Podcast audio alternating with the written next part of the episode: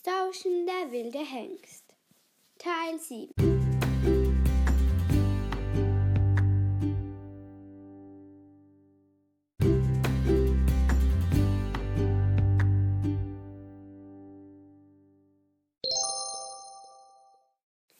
Sie suchten den ganzen Tag, doch Stauschen blieb spurlos verschwunden. Das ist alles meine Schuld, keuchte, keuchte Leonie verzweifelt. Hätte ich doch bloß besser aufgepasst. Dass er über den Zaun springt, hat jetzt wirklich niemand erwartet, meinte Hannah. Trotzdem, mach dir keine Vorwürfe, Leonie. Du bist doch noch lange nicht aus dem Krankenhaus. Du musst dich nicht gleich ins nächste Problem stürzen. Wir müssen jetzt auch wirklich zurück. Ach bitte, nur noch ein bisschen. Weißt du was? Nein. Wir lassen das Suchen mal. Oder ich habe eine noch andere Idee. Ja? Wir suchen, aber haben gleichzeitig Spaß. Spaß ohne Stoschen? Ich weiß nicht, wie das gehen sollte. Stoschen gehört dir doch sowieso nicht. Na und? Na ja, du musst doch sowieso mal Spaß an Stoschen haben. Irgendwann wirst du nicht einfach mal noch nur einfach so dort reiten können, das weißt du schon. Was denn sonst? Andere bezahlen, Mann. Du hilfst mir zwar dafür, aber meine Mutter findet auch langsam, dass du langsam wirklich mal richtig bezahlen sollst. Du hast recht, aber das kann ich nicht. Du musst jetzt auch mal etwas ohne Stotion machen können. Denn wenn es deine Mutter nicht bezahlen kann, weil es zu teuer ist oder so, oder wenn du es gar nicht mehr darfst, dann musst du ja auch ohne Stotion auskommen. Du hast recht, aber ich kann mir das irgendwie nicht vorstellen. Das musst du dir jetzt im Moment auch nicht vorstellen. Und was hast du vor? Wir gehen ans Meer. Ans Meer. Das ist doch, weißt du, wer weit entfernt. Das ist so mindestens zehn Kilometer weg. Höchstens zwei, entgegnete Hannah. Komm. Die beiden galoppierten, trabten und machten Schritt. Und das nur zehn Minuten. Hier hinten durch. Aber Achtung, das ist mein Geheimweg, eine Abkürzung. Und sonst würde es zehn Stunden gehen. Höchstens eine, sagte Hannah. Oh, okay. kleiner Unterschied, hä? Ja, das ist ein kleiner Unterschied. Hannah und Leonie ritten zum Meer. Sie galoppierten am Strand entlang.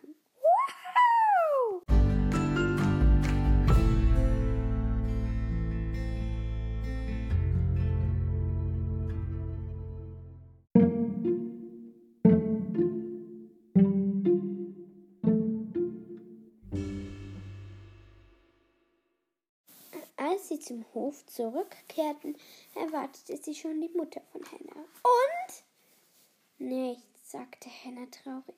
Wo wart ihr denn so lange? Ich habe euch eigentlich gesagt, ihr sollt um sechs nach Haus zu Hause sein. Es ist schon halb sieben. Was etwa am Strand, Hannah? Wie kommst du denn darauf? Du hast Sand an den Schuhen und Leonie auch. Du hast Leonie etwa damit eingezogen. Mama, es kann am Strand nichts passieren. Oh doch, das weiß ich genau, Hannah. Was kann denn da passieren? fragte Leonie neugierig. Versorgt die Ponys, sagte Hannahs Mutter so, als wolle sie auf die Frage von Leonie auf keinen Fall antworten. Leonie wollte auch nicht erneut fragen, denn irgendwie war es ihr peinlich, sie auf eine Frage umzuhacken. Doch im Stall fragte sie Hannah. Was meint deine Mutter am Strand? Oh, dort leben Quallen, die beißen Pferden oder Menschen. Die können bei Pferden eine gefährliche, tödliche Krankheit überleben und die tödlich oder, wenn man Glück hat, nicht tödlich enden kann. Doch bei Menschen, dort wird man schon in wenigen Minuten tot. Das sagst du mir erst jetzt. Danke. Ich gehe dort oft heimlich hin. Nur als meine Mutter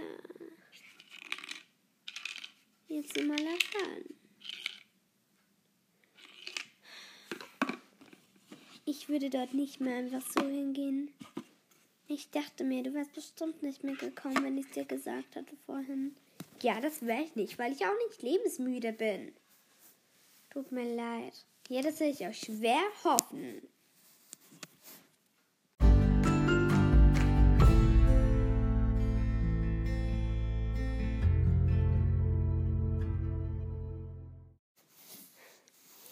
Leonie ging am Abend erst um acht. Sie erzählte ihrer Mutter zu davon, was passiert war. Und zu ihrer Überraschung schimpfte die Mutter nicht. Auch wenn sie geritten war. Hör zu, Leonie, ich muss dir was sagen. Hm? fragte Leonie. Ich bin früher einmal beim Pferd gefallen. Echt? Ja, echt. Ich bin ja danach wieder aufgestiegen, aber seitdem mit Papa ist mir das auch wieder mehr geblieben. Aber ich möchte, dass du den Spaß haben kannst. Ich habe dich am Strand galoppieren sehen. Ich erlaube dir das Reiten. Aber danach hat mich die Frau, die Mutter von Hannah, angerufen. Und ich war nicht begeistert, dass sie am Strand von den tödlichen Qualen ward. Ich wusste nichts davon. Hannah hat mir erst nachher davon erzählt. Na ja, Hannah hat eine andere Aus Aussage bestimmt. Wie bitte? Sie sagte, sie mir würde die Wahrheit sagen. Hat sie offenbar nicht. Ich glaube dir. Und Hannah sollte ihrer Mutter schleunigst die Wahrheit sagen. Am nächsten Morgen ging Leonie zu Hannah. Sie strahlte. Sie durfte also reiten. Das hat ihre Mutter gestern Abend noch klar gemacht. Hannah, Hannah, ich darf reiten, rief sie voller Freude. Hannah lachte. Super, Storchen ist nicht zurückgekehrt. Auf einmal fiel Leonie wieder ein, was Hannah gemacht hat. Und außerdem solltest du deiner Mutter dringend die Wahrheit sagen. Hä? Na, Willst du gleich mir von allem die Schuld übergeben, auch dass Dotion weg ist? Das habe ich nicht. Ja, aber das mit dem Quallen. Dass ich das wusste, das war echt gemein. Ich wusste nichts von den Quallen. Und jetzt solltest du deiner Mutter auch die Wahrheit sagen.